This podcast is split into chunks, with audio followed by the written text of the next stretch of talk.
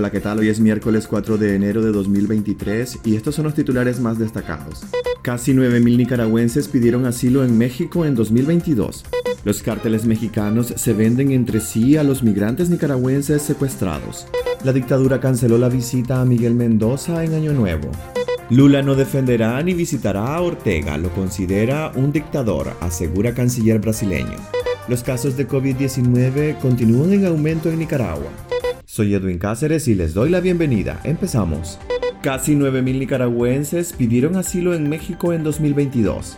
Durante los 12 meses del año pasado, México recibió 118.478 peticiones de migrantes que solicitaron el reconocimiento de la condición de refugiado. Los nicaragüenses se ubicaron como la quinta nacionalidad que más solicitudes presentó, informó la Comisión Mexicana de Ayuda a Refugiados, Comar. A diferencia de años anteriores cuando los solicitantes de Haití fueron los más numerosos, en 2022 las peticiones de Honduras fueron los primeros con 31.086 solicitudes. Segundo lugar están los originarios de Cuba con 18.087 peticiones. Y en tercer lugar aparecen los de Haití con 17.068. En cuarto lugar se instalaron los migrantes de Venezuela con 14.823. Y en quinto lugar los de Nicaragua con 8.971 peticiones. La migración aumentó en México desde octubre de 2018 cuando caravanas con miles de migrantes, en su mayoría centroamericanos, comenzaron a ingresar con el objetivo de cruzar el país para llegar a Estados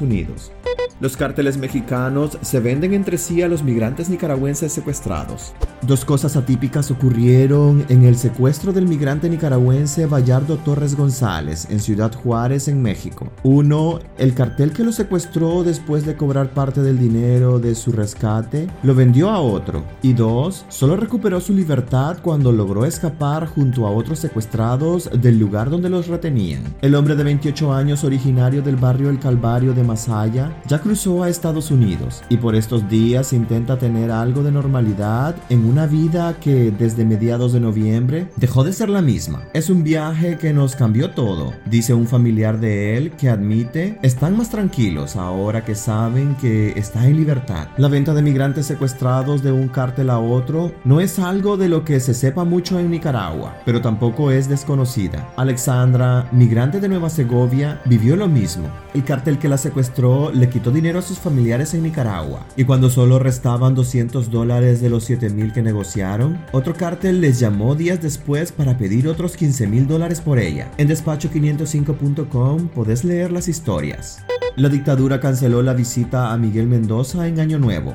Los familiares del periodista y cronista deportivo Miguel Mendoza denunciaron que las autoridades de la Dirección de Auxilio Judicial no permitieron que recibiera la visita durante las fiestas de fin de año, debido a las publicaciones en redes sociales que adelantaron la decisión. Lamentablemente el corazón de nuestra familia está golpeado, particularmente el de nuestra querida Alejandra, a quien nuevamente se le ha privado de ver y abrazar a su padre en esta fecha tan simbólica de principio de año que como familia acostumbramos a recibir en unidad familiar, denunció la familia en un comunicado. Una funcionaria de auxilio judicial les notificó por teléfono que la visita programada para el preso político Miguel Mendoza había sido cancelada, siguiendo una orden debido a las publicaciones en redes sociales. La niña Alejandra tenía más de 18 meses sin abrazar a su padre. No obstante, el régimen de Daniel Ortega y Rosario Murillo les permitió un encuentro el 8 de diciembre y posteriormente el 25 del mismo mes. La familia de Mendoza indicó en el comunicado que continuarán demandando el respeto a los derechos para que ambos se puedan comunicar.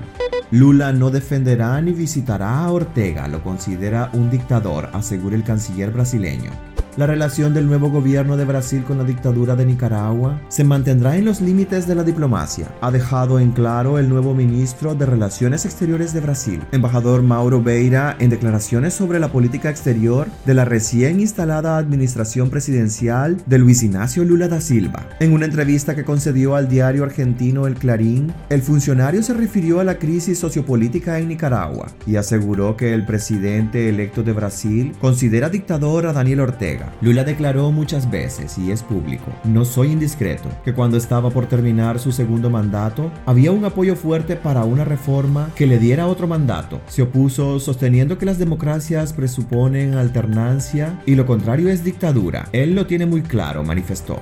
Los casos de COVID-19 continúan en aumento en Nicaragua.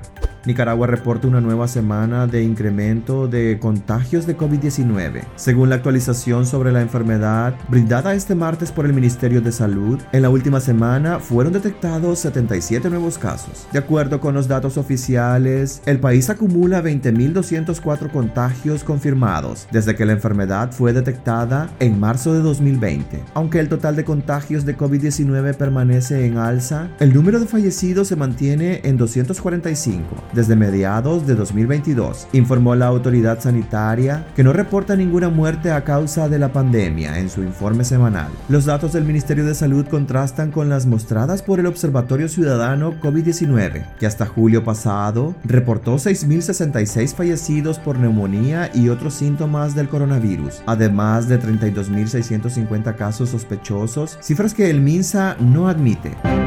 Pues hasta aquí quedaríamos este día. Gracias por acompañarnos y recuerden visitar nuestra página web despacho505.com para conocer más noticias y también nuestras redes sociales. Aparecemos como Despacho 505. Que tengan un excelente miércoles.